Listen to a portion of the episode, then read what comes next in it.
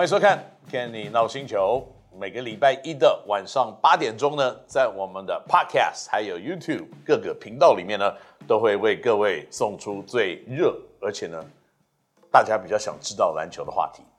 那上个礼拜呢，这个篮球仍然进行的非常的热络，特别 P League 的比赛里面呢，呃，工程师的主场这个一场是这个座无虚席啊。这个全部卖完了，那另外一场大概涌进了六千人左右，所以谢谢各位观众以及听众朋友们的支持，在这边呢，非常的呃感到呃好像讲不出话来的感觉，因为上一次台湾有这么热络的篮球的活动，大概就在富邦的主场吧，啊，没有开玩笑的，嗯。不过，真的，台湾的篮球运动需要所有球迷的支持。不管呢，大家对于比赛的结果是有什么样子的看法，可是打出精彩而且呢令人振奋的篮球比赛，绝对是我们现在呢在 P League 共同经营的一个目标。那也希望可以借此呢提高我们篮球竞争的水准，在国际比赛里面呢打出好的成绩。所以，沿着这条话序呢，我们就可以继续讲我们今天的第一个主题了。那我们的第一个主题呢，就是最近呢，中华队的组成吵得沸沸扬扬的。沸沸扬扬不是因为名单有什么争议性，而是呢，在这个名单里面呢，我们即将组队，本来是要去日本比赛，那现在改了呢，我们要去卡达比赛，因为日本的疫情已经变成失控的状况，而且呢，在日本篮协也正式的发出了一个公文说呢。他们即将不协助我们来申请所谓的商务签证进日本来参加比赛这件事情，所以呢，日本的锁国让世界的飞板篮协呢没有办法，只好改变打球的地点。那新的地点卡达到底它的疫情好还是不好呢？说实在的，以人口的比例来看，他们那边的感染也是挺严重的。所以现在我们要出国比赛这件事情。最大的一个障碍不是怎么选出我们的十六人，然后十二人去参加比赛，而是我们到了那个地方以后，在当地的防疫的措施，还有当地的疫情，到底会不会是一个很大的风险？那有风险这两个字呢，我们可能就要稍微的思考一下了，因为我们做了什么准备？篮协以及体委会现在都已经在努力的。协商一个可能可以去要出国比赛防疫的措施，可是如果这个比赛呢是跟着像上次他们所讲的，原来在日本比赛呢，到了那边他们会检疫所有的选手两天，如果采以阴性的话呢，球员就上场比赛，检疫两天，然后我觉得时间不是很长哎，来到我们台湾呢，我们要隔离十四天。然后还要自主隔离七天，总共是二十一天的时间。你可以发现有没有发烧或者是其他 COVID-19 的症状。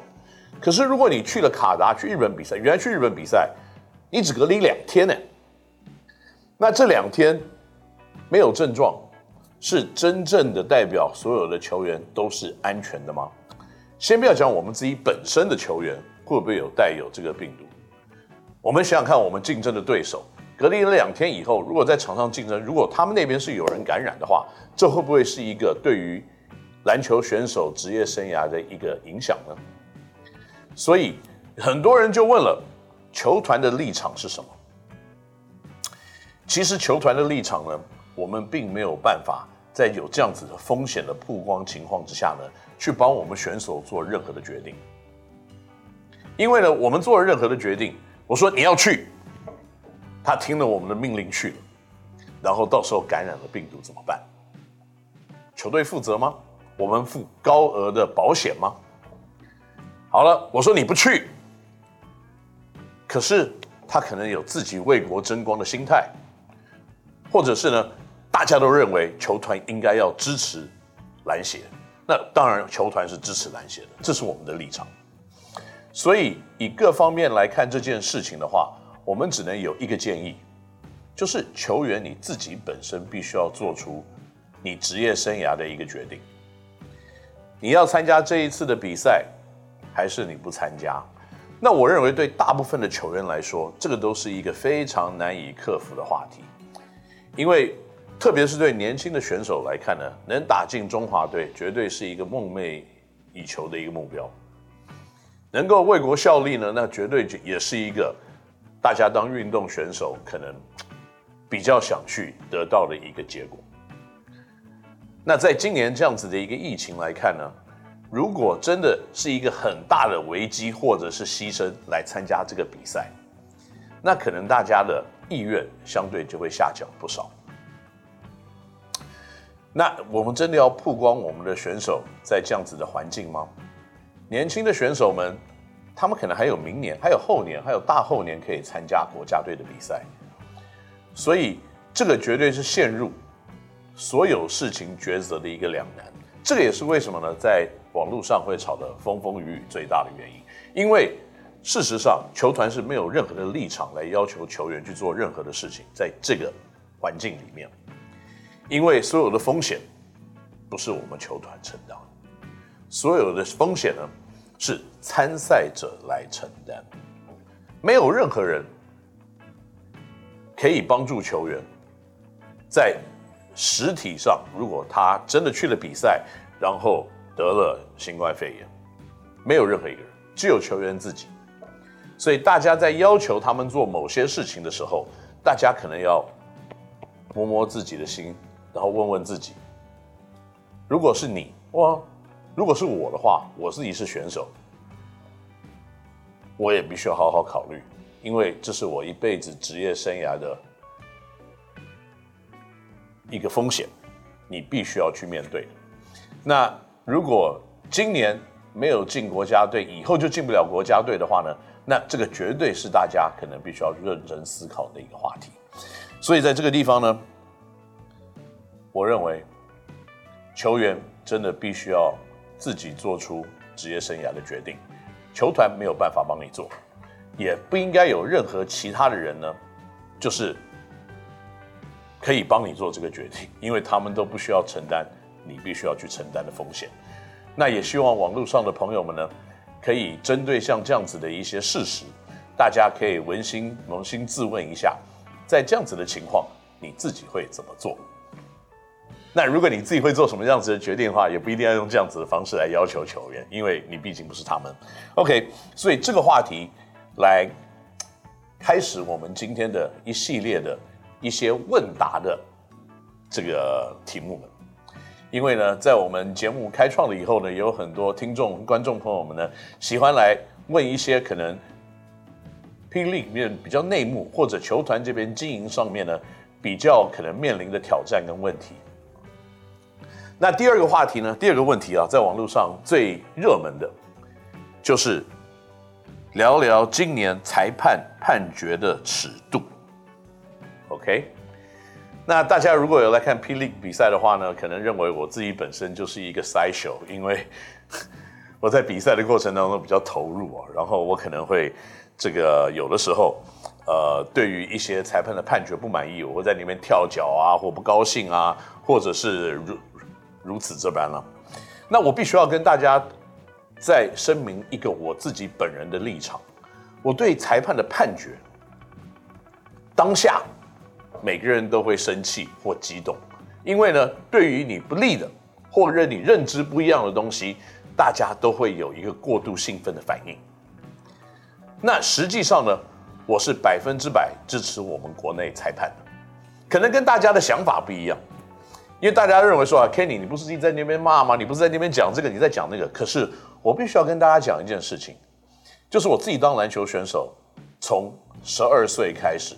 我一直在三十岁离开了 CBA，中间这十八年，然后呢，再往下我也打了很多的篮球。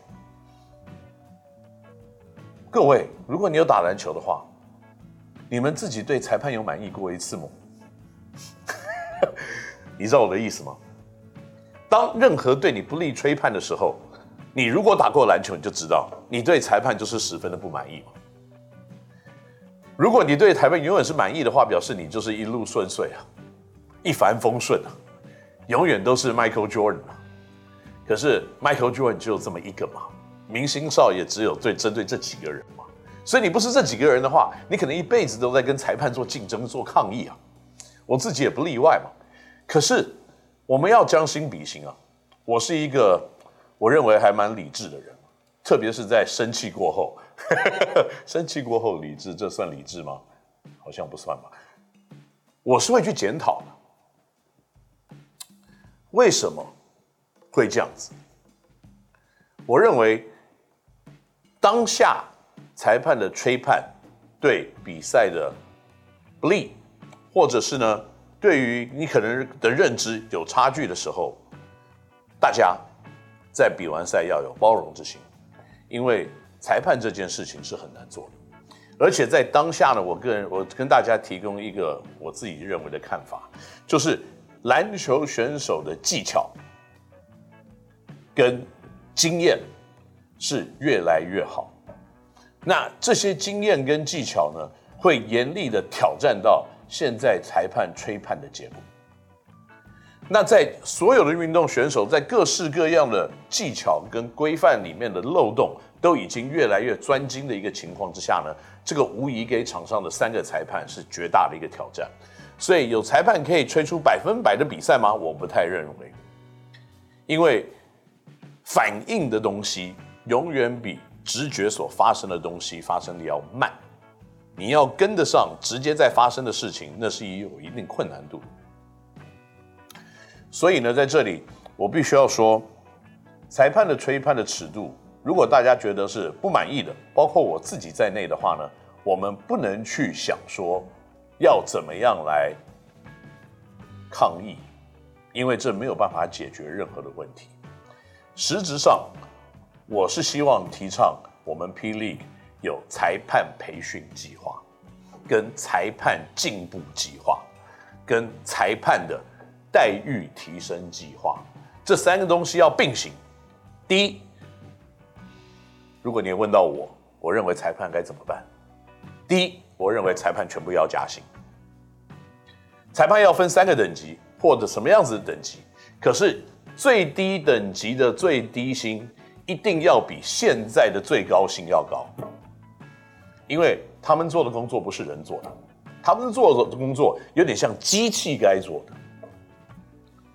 水泄不通啊，不是不是，滴水不漏，没有误判，这是不可能，所以只有机器做得到。我们如果要叫人做机器的工作，我们就要给他至少机器等级的待遇，那。以现在我了解的薪资，如果是三千的话，我觉得如果分三个等级，最低也要三千五，然后四千五、千五，用这样子的规格，至少来让我们的裁判会有更多的诱因，来把一场比赛的结果做最专业的吹判。第二呢，培训的计划，我们很多裁判需要大量的训练。大量的来吹判比赛，来让他们的技术更加的精进。那这些比赛的过程当中呢，我们也必须要去支付他们学习的配付。这个就这个就像，嗯，裁判大学一样，我们必须要培养出这些最专精的裁判的时候，我们要对他付出资源嘛。我们不能就说啊，你吹的不好，你 suck，你不行，你滚，不行。我们要。做出的东西不是说只是指责，而没有给予一个如何进步的方式。我们必须要让他们吹更大量的比赛，然后在大来更大量的比赛里面呢，我们也必须要去支付他该得到的薪资，让裁判这件事情也真正的跟得上职业裁判的脚步。你有职业的裁判的训练，你才有职业裁判的薪资，你才会有职业运动的环境。那我希望呢，大家或者是在台湾的某一个地方的某一个角落，有人可以认同这个看法，然后真正的重视我们裁判的进步、裁判的培养，以及他们求得一个合理薪资的方式。NBA 的裁判，你知道赚多少钱吗？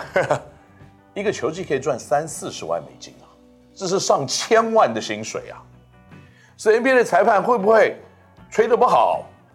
大家都想挤进这个门啊，大家都想精进，大家都想进步，来得到这个非常高薪资、而且呢，说真的，有挑战性，还蛮好玩的一个工作。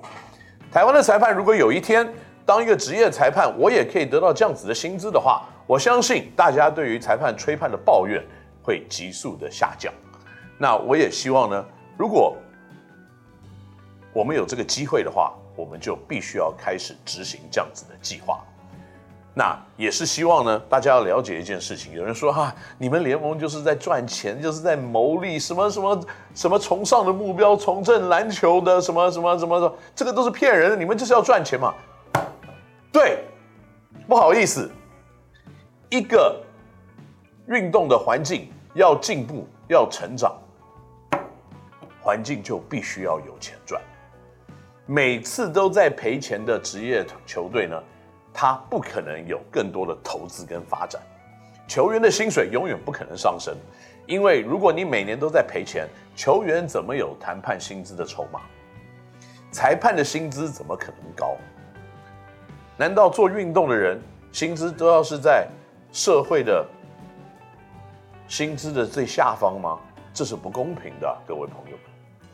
如果大家认为我们国内的最好的十五个、二十个，四十个篮球选手该得到的薪资是全台湾最好的四十个哦，该得到的薪资是远低于远低于国内最好的四十个律师的话，那我认为这是不公平的。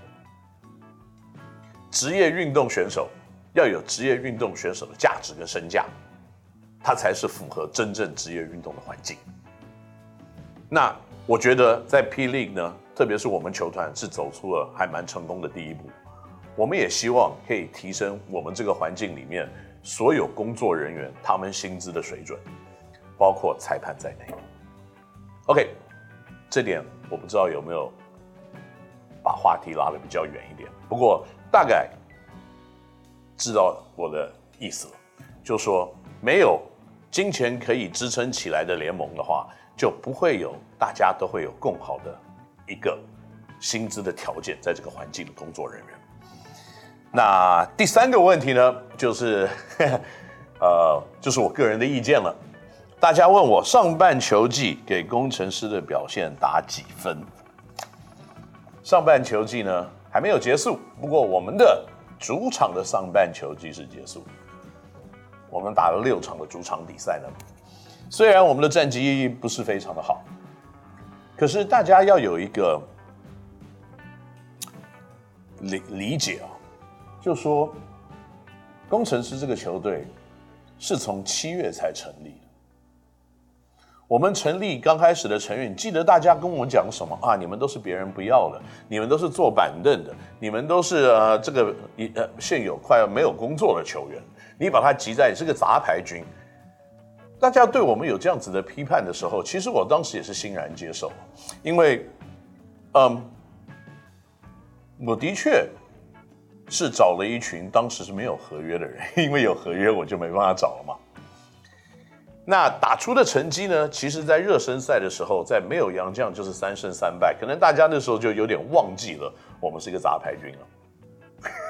大家都是认忘记了，我们的球员很多以前都是没有真正的实打主宰比赛的经验的。那打到现在例行赛呢？哇，好像，呵，你们好烂哦。抱歉，我们不烂。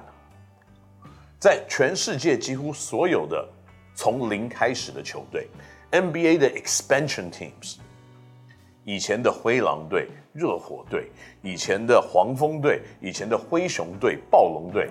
哪一个不是经过五年到七年的挣扎，才慢慢的可以爬进季后赛的边缘呢？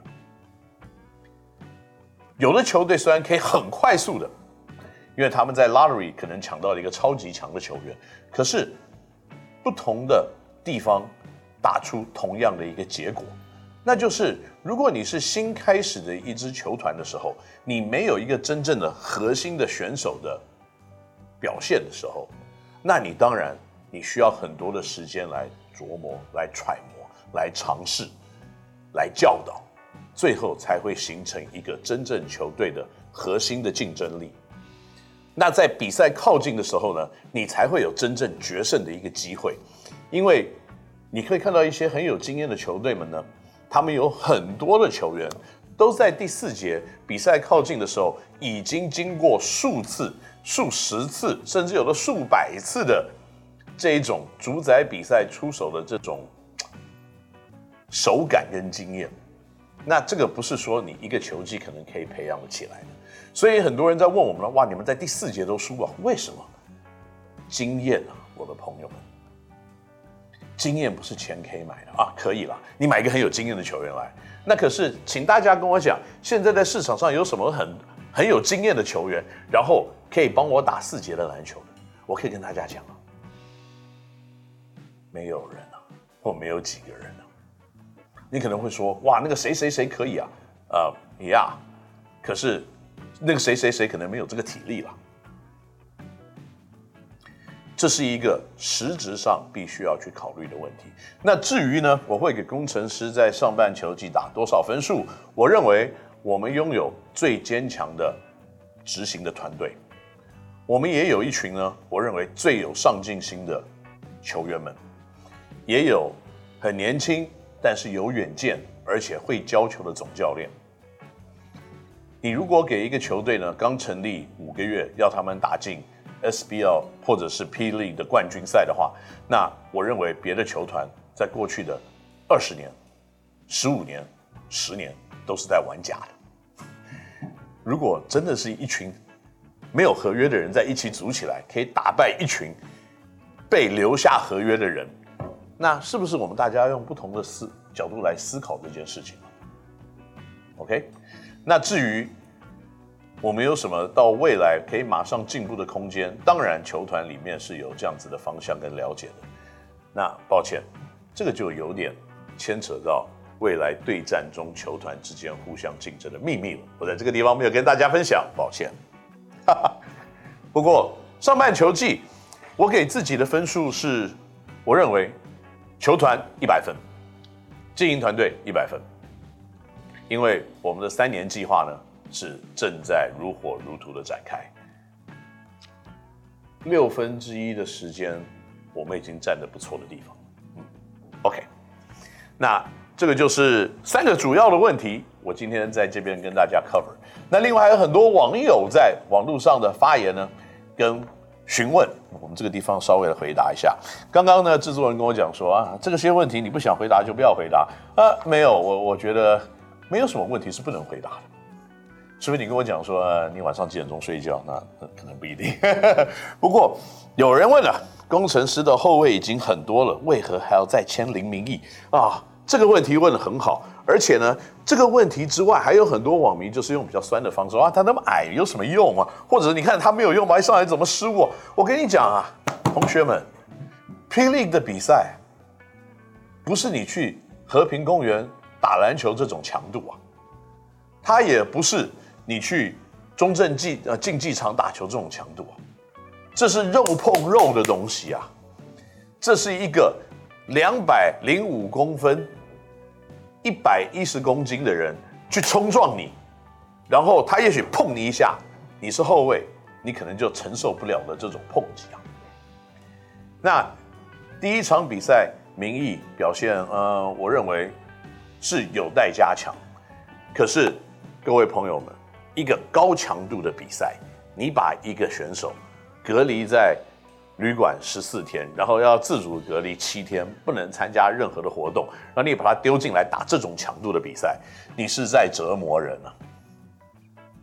那至于工程师已经有五个后卫，为什么还要再签？其实大家把后卫这个字的定义啊，看得太简单了一点。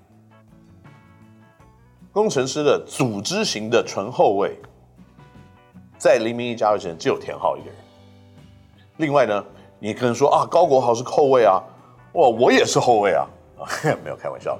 呃，高国豪是比较属于攻击型的球员，陈坚恩、郑伟也是属于比较攻击型的后卫，他们都所谓的 combo guard，就是可能他们以投篮攻击为主。那然后呢，真正可以组织第四节的，可能田浩，也许高国豪。因为高国豪是比较算是在转型做组织型后卫，那所以呢，我们既然都输在第四节，我们当然在第四节的组织需要补强。那大家可能认为说，明义在第一个礼拜的表现没有大家预期的好，那那是必然的一件事情。可是你有没有发觉，高国豪受伤了无法打的时候，田浩打上来，时间增强了，他变成可以接受一个纯控球后卫的角色，而且上个礼拜打得非常的好。那这代表什么呢？对手比较差吗？没有，这代表说田浩已经慢慢开始适应这个比赛的强度。而且知道在场上呢，如何求一个控球后卫可以生存的方式。我相信，在一个两个礼拜之后呢，明义也会走上跟田浩非常类似的路。什么时候该传，切可不可以切太深？跟某些球员靠近他们的时候，身体的碰撞，他们会用什么样子的方式来影响最后传球的决定？要抛到到什么地方，他必须要停停来跳投。不能切得过深，还是可以切得更深？切哇，这个都是一些选择题。那这些选择题最后正确的答案，都是要自己身体来体会的。所以我相信呢，在第四节的表现，有了比较稳定的组织的控球后卫的时候，我相信我们的对战的能力也会因此而更加的提升。更重要的一件事情，大家可能不知道，就是霹雳的身体的碰撞。是非常强大的。你要后卫可以打满四十八分钟，接受身体的冲撞，你还要可以组织跟攻击的话，那你是要求大部分的这些年轻的后卫太多太多了。一个好的大学控球到了联盟里面来，你可以打二十五分钟的强力的篮球的碰撞。而且有稳定的输出表现，我认为都是非常困难的一件事情。控球后卫的体能的要求是可能场上最大最大的。你不要看我们的年轻的后卫目前为止表现的怎么样，你只要去看看别队的年轻的控球后卫表现的怎么样。真正在场上可以有稳定输出表现的，富邦的呃赖廷恩、林书伟，他们都有几年的经验了，他们的经验是非常丰富的。在这个高强度的环境里面，他们是称职的，他们是有经验的，所以这个就是为什么要再有这个林明义的原因。OK，下一个问题，工程师你可以一下在客场终止富邦连胜，下一个时间又在主场一胜难求。以总经理的角度怎么看这个状况？嗯，我我不能说我们的球队起伏性大，因为我们很 consistent。就是我们很平衡的，几乎在三节里面，我们全部都有竞争力。到了第四节，我们的竞争力为什么会消失？有几个原因在。第一个就是我们刚刚讲的后场的组织的问题，以及在最后决定大比赛球员的经验。那这件这两件事情呢，可能都有一个共同可以解决它的 solution，它的问题就是洋将的主宰力。洋将的主宰力呢，的确，工程师队现在看起来是比较缺乏的，因为你看到大部分的球队到了第四节要决定胜负的时候，你可以看到领航员跟梦想家全部都是洋将持球、洋将攻击，他们会站在第四节里面呢，可能百分之七十五以上的持球的 usage rate。那然后再加上领航员禁区还有一个 Davis 打本土，所以这是绝对在竞争上面的一些优势。那工程师的洋将到目前为止还没有真正的跳出来。OK，那富邦更不用讲了，他们全队都能在最后紧要关头解决问题。那我们可以击败富邦呢？我不能说是运气成分，可是我必须要说，在第四节呢，杨将跳出来，在对到富邦那场比赛，的确就是比较明确一点。九九的大三元呢，是 power 我们球队拿下最后的胜利。OK。如果高国豪打国家队，会不会让他去打？我刚已经说过了，他要做什么的决定呢？我们都是背后的全力支持。他认为他需要什么样的资源，我们也会在背后全力的支持他。嗯，工程师队的成立的主旨啊，因为我自己本身也是运动选手，篮球篮球球员出身的，所以我希望提供我们球员可能最好的环境，呃，最球员友善的。合作的方式，以及最棒的一个训练的可能。那虽然我们现在组球队的时间很短，马上又跳进了联盟的比赛，所以对于球员的能力的培养来看，还没有真正的达到我们想要的一个水准。不过今年球季结束以后，我们就会提一些真正这方面的计划。那国豪需要什么地方的进步，我们也会提供所有的资源。OK，怎么看高国豪八脸的事件？嗯，就是被打到头了。球场上本来都是会挥挥肘、挥拳、挥什么都会挥的，那他正好就被打到脸，那正好被大家拍到了。因为在比赛里面呢，被打到头的次数啊，一个手数不完了，只是看你有没有被抓到而已啊。这个就是现在霹雳的竞争啊，这个也是很多大家可能在比赛过程当中对于呃我们的裁判人员的呃一些问号。可是这个就像我们刚刚提的。这些打来打去的东西，什么时候要给予重重的一个惩罚，让这些事情才停得下来？我认为这是很大的一个关键。那至于抓抓不到这件事情呢，没关系，我觉得这个大家都是未来有进步的空间的。OK，那第五有什么建议给林冠伦教练？能不能让林冠伦教练上节目讨论工程师目前遇到的挑战？当然可以请他上节目啊，这绝对没有问题的啊。林冠伦为什么不来上节目？只要不要跟我讲说那个他要给我什么样的建议就可以 啊？没有，我可以给林冠伦教练什么建议？嗯，换一套新的西装，专业的事情，朋友们，让你相信的专业来执行。如果我认为我可以做的比林冠伦教练更好的话呢，那我就不需要林冠伦教练了。所以林冠伦教练。还是必须要做林冠伦教练现在正在做的专业的决定跟训练。谢谢。上半季印象最深刻的球员是谁？嗯，高国豪吧，因为我每天都看他，而且他是一个，你知道，你跟他在这个一天相处下来，然后你回到家你要准备睡觉的时候，他的那个。还在你脑袋里面一直打转，所以很难去让这个球员，嗯，高豪是很特别的一个小孩。除了球场上以外了，他也是一个充满活力的，嗯，所以他是让我印象最深刻的。不过在这一集的《Kenny NOW 星球》里面呢，我我觉得我们回答了还蛮多的问题。那事实上呢，就是嗯，很多不同的情况会一直的出现。让 P. 联赛的比赛呢会很精彩，那很好看。更重要的一点呢，是有很多人在跟我们讲说，工程师如果一直输球的话，我们的球迷会不会走掉？嗯，应该这样说好了，每个东西都有它的起伏性的。那我希望呢，现在在不管电视机前面，或者网络前面，或买票进来看我们的观众朋友们呢，认为我们的比赛是精彩的，是有期待性的。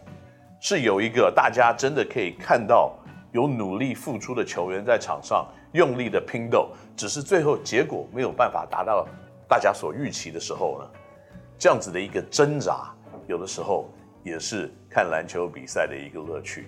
那我相信呢，如果我们可以持续的努力，啊、呃，办公室里面的人也要持续的努力，让这个球队可以更加的精进，让这个球队可以具具有更多的好手来有竞争力的话呢，那我相信我们赢球的日子就会不远了。那我也希望呢，不管我们赢球输球，各位朋友们都可以继续支持新竹接口工程师队，也继续支持我们 Kenny NOW 星球的节目。不过我们时间已经差不多了，我们这次再见，拜拜。